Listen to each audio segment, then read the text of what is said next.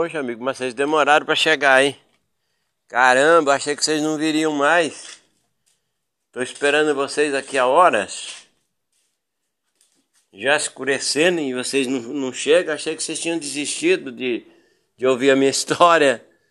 Mas muito prazer em, em recebê-los. Senta aí.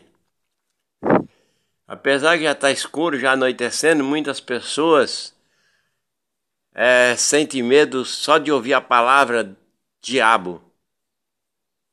Capiroto, cramunhão. Tem pessoas que se arrepiam. Vocês não, tá, não vai sentir medo de eu contar essa história, não? Isso não é caso de, de, de, de histórias comuns, não. Isso eu vivi. Tá? Isso eu vivi há anos atrás. Bom, desde que eu, que eu me conheço por gente, eu queria um dia falar com, com o capiroto, falar com o diabo, conhecê-lo. O tempo foi passando, foi passando, e eu sempre chamava por ele em todos os lugares, até dentro da igreja. Mentalmente eu chamava por ele. Aí quando um belo dia, convidei um amigo, que ele era muito mais doido que eu. Conversamos com, com o pai de santo, se dizia pai de santo. E, e o cara também queria, queria ir. Aí marcamos para sexta-feira. Isso lá em Minas, no Triângulo Mineiro. Aí tinha, tinha visto contar centenas de histórias, né? Que debaixo de tal árvore, é, na encruza, no cemitério, na beira do rio, na linha do trem de ferro, eram lugares para se encontrar com ele. Aí morávamos, morávamos aí 5 ou 6 quilômetros de distância da, de uma estrada de ferro que liga o Triângulo Mineiro a São Paulo, trens de carga. E comprei cerveja, comprei bebidas, né, cachaça, velas, cigarro para fazer as oferendas, né? Para ver se a gente conseguia. Aí Lá pelas 8 horas, 9 horas da noite, quase 10 horas, saímos de casa de bicicleta, olha só. Eu com a minha bicicleta, levando as ferramentas de trabalho, os materiais, e o meu amigo, esse maluco, eu chamava ele de doido. O pai de santo na garupa. e pedalamos e chegamos na linha do trem de ferro. Era uma terra que se usavam para plantar bem perto, próximo da cidade mesmo. Era usada para plantar arroz, algodão e agora estava abandonada né, naquela época. Atravessamos a cerca e fomos empurrando as bicicletas até chegar lá num ponto onde eu acharia que, que ali seria o ponto ideal, assim na minha cabeça, né? Então, amigos, chegamos ali. Aí já passava das 10 da noite. Estendemos a toalha, fizemos as oferendas, as conjurações, aquela coisa toda, né? Que diz, diz, diziam que seria necessário.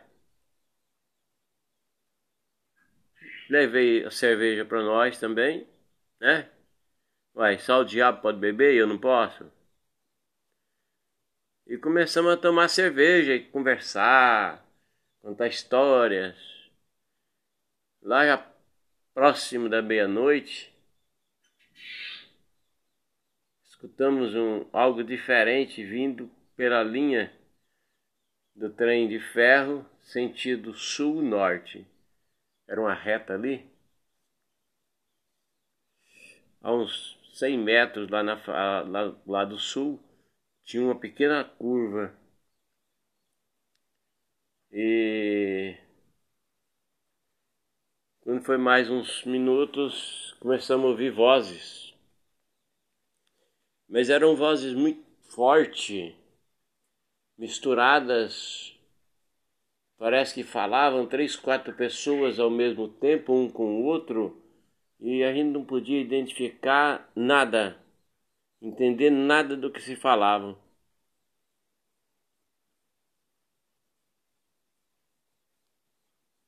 E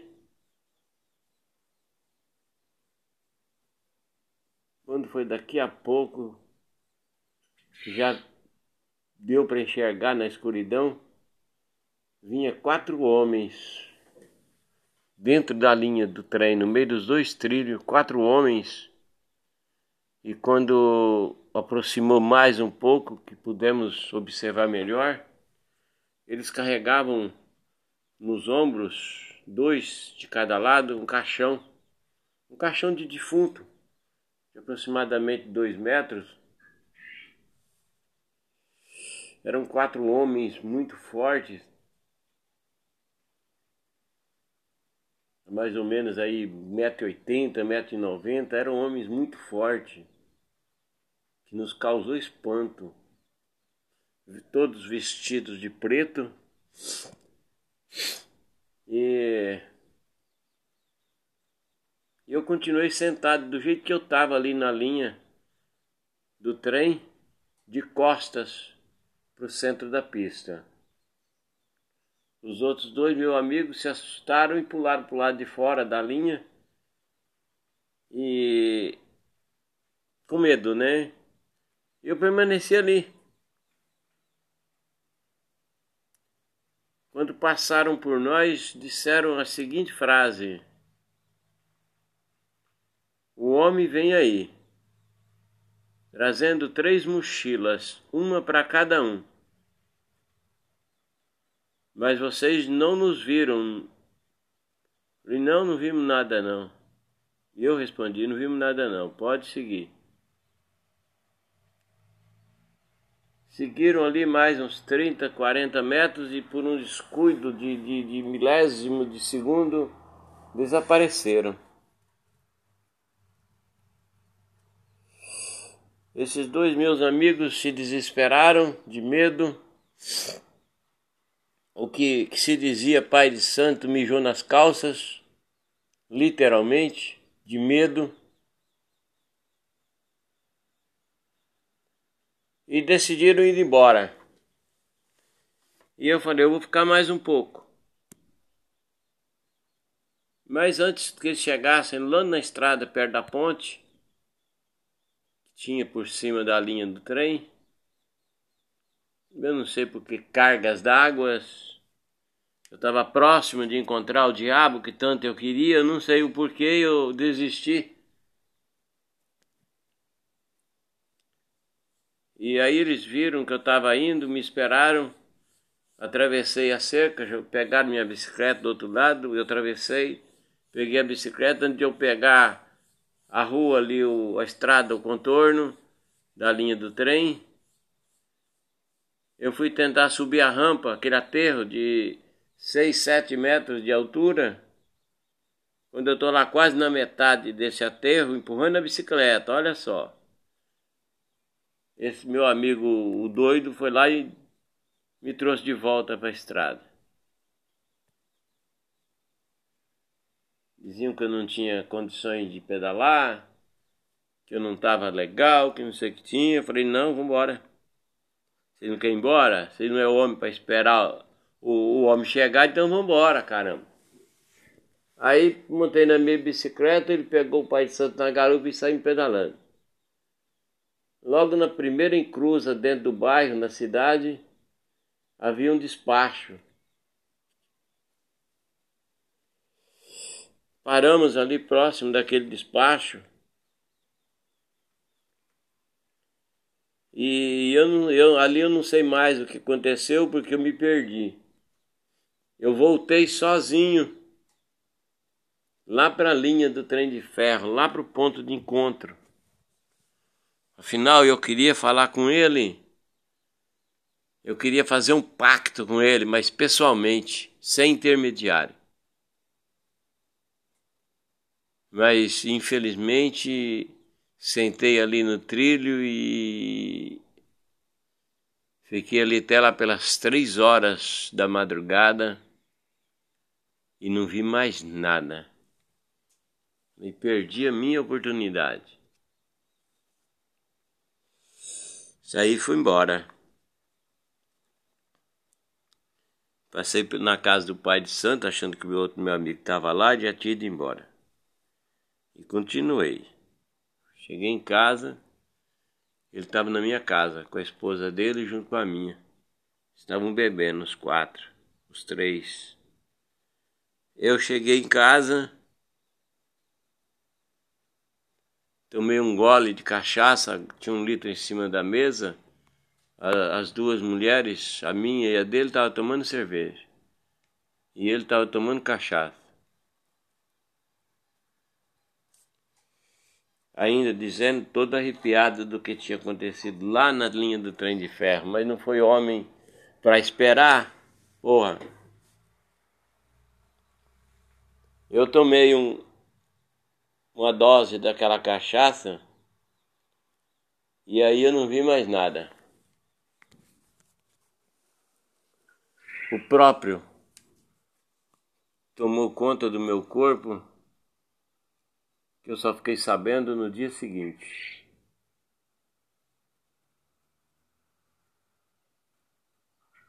Bebeu, quebrou copos, quebrou garrafa e disse a seguinte frase, a seguinte mensagem: Vocês não foram homens para me esperar? Vocês sabiam que eu estava a caminho, por que, que não me esperaram? Se vocês fizerem isso novamente e não me esperarem, nenhum de vocês acharão mais suas casas.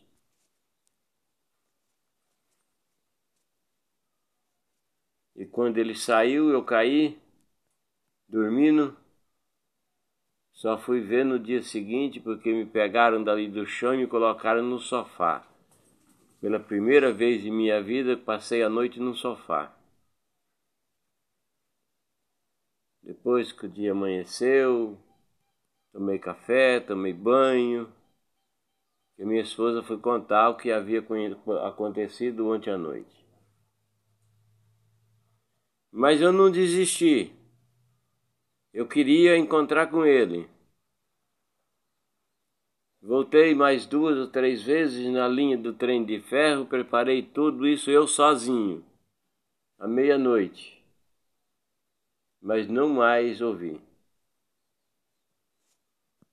Aí mudei o destino, passei aí na beira de um rio que tem lá próximo, chamado de Rio Beirabinha.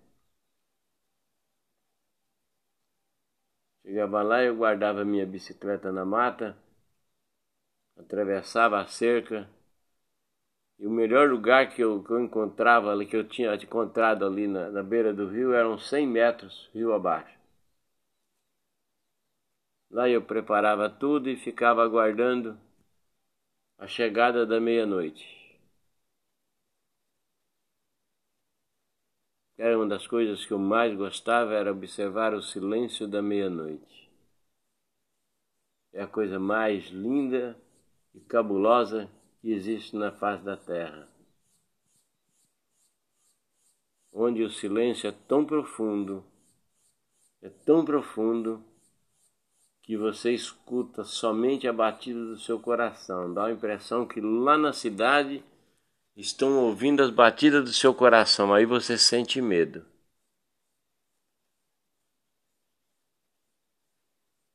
Eu fui várias e várias vezes sozinho, a mais ou menos 10 quilômetros da cidade.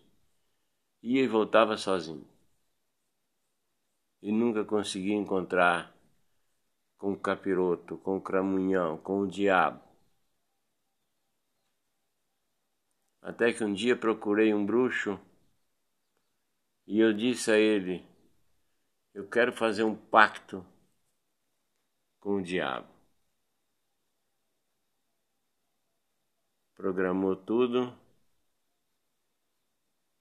e numa sexta-feira à meia-noite, aí ele veio. Confirmou o pacto, tomou um gole de cachaça e do mesmo jeito que veio se foi, sem ninguém saber para onde.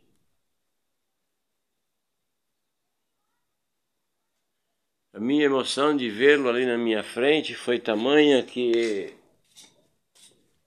eu não consegui falar nada. Isso é real, isso é real. Eu sei que já está noite e você, tá, você pode até sentir medo, até de voltar para casa.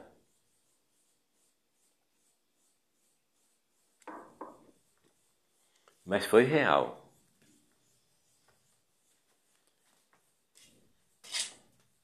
E ele só disse uma coisa: a partir de hoje, sete anos sem bebida alcoólica na boca. Chega em casa, pega aquele seu litro que está debaixo da pia e um copo e coloca lá naquela árvore no seu quintal. Eu fiz. Cheguei em casa, peguei o litro de cachaça que estava acima do meio, que eu tomava de minuto em minuto, e coloquei no quintal e passei sete anos e sete, sete anos sem sentir vontade de tomar uma dose ou tomar uma cerveja. O tempo foi passando, me tornei mago dentro da magia, depois me tornei bruxo dentro da magia. E eu fui tentando conhecer mais e mais e mais porque eu queria mais. Eu queria mais, sempre queria mais. Conhecimento, experiência, aprendizado, eu sempre queria mais e quero mais.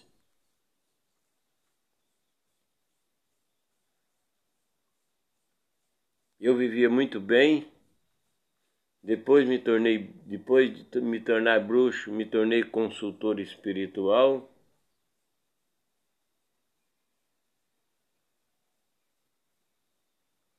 Mas um belo dia eu percebi que a terra tinha se abrido, tinha se partido. Meu casamento foi desfeito. Partir para outro foi desfeito. Eu não sei aonde foi que eu tinha errado. O tempo foi passando. Foi passando, eu fui envelhecendo.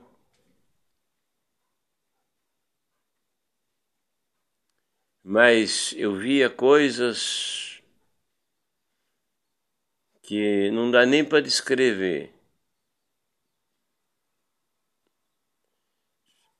Quantas e quantas noites que eu deitei em minha cama, morando sozinho, tinha separado do meu casamento, um casamento de 17 anos, mas o meu terreiro estava ali dentro da minha casa, os assentamentos, tudo organizado, tudo no jeito. Quantas e quantas noites que eu deitei na cama para dormir e eu dormi. E acordei pela manhã sentado na minha poltrona de trabalho, no quarto de magia. Centenas de noites. Eu não era mais dono de mim. Eu trabalhava o dia todo está, era, me considerava feliz porque eu tinha conseguido uma realização, poxa, né? De falar com o diabo, de vê-lo, de fazer um pacto com ele, me tornar um bruxo, algo nesse sentido, e eu tinha conseguido tudo isso. Mas eu não era mais dono de mim. Eu trabalhava o dia todo,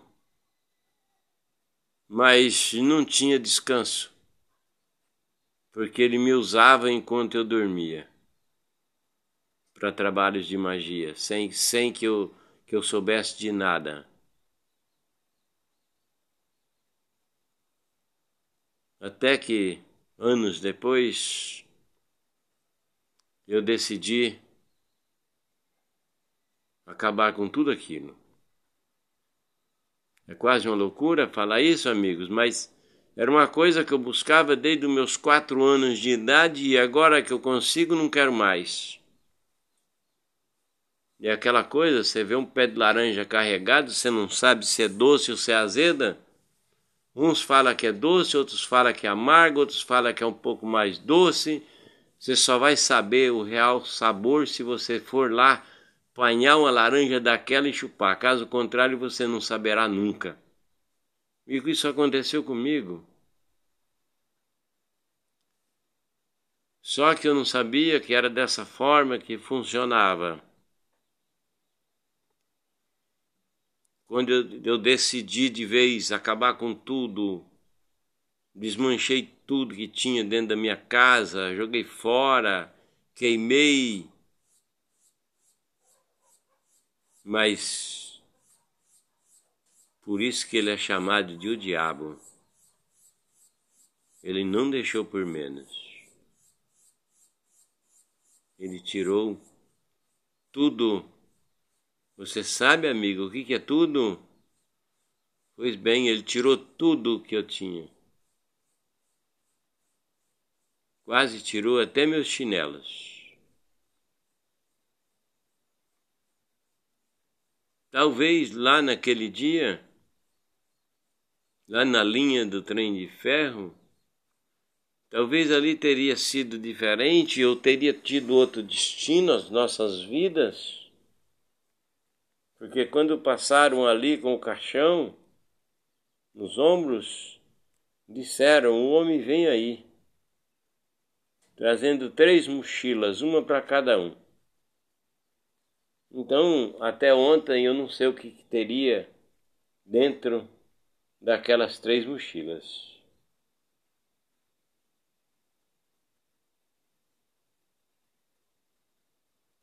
Então, é uma história cabulosa, é uma história de arrepiar. Eu já ouvi contar centenas, milhares de histórias nesse sentido. Então a minha será apenas mais uma. Será apenas mais, apenas mais uma história de casos com o diabo, ou com o capiroto, ou com o cramunhão, você chame da forma que quiser.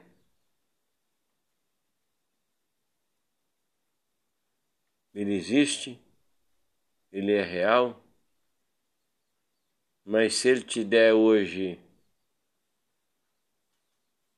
uma banana, amanhã cedo poderá amanhecer somente a casca. Somente a casca. É assim que funciona para quem o aproxima. É assim a forma dele agir. É assim a forma dele trabalhar. E aí depois, alguns anos depois, eu saí lá daquela cidade, no Triângulo Mineiro, mais precisamente ali em Uberlândia.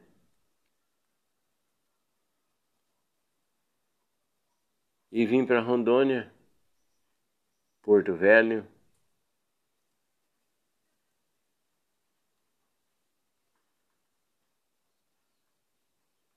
Mas às vezes ainda ele me persegue, porque ele me quer de volta, mas eu não volto mais. Às vezes ele me bate, eu deito, durmo e acordo todo arrebentado de apanhar.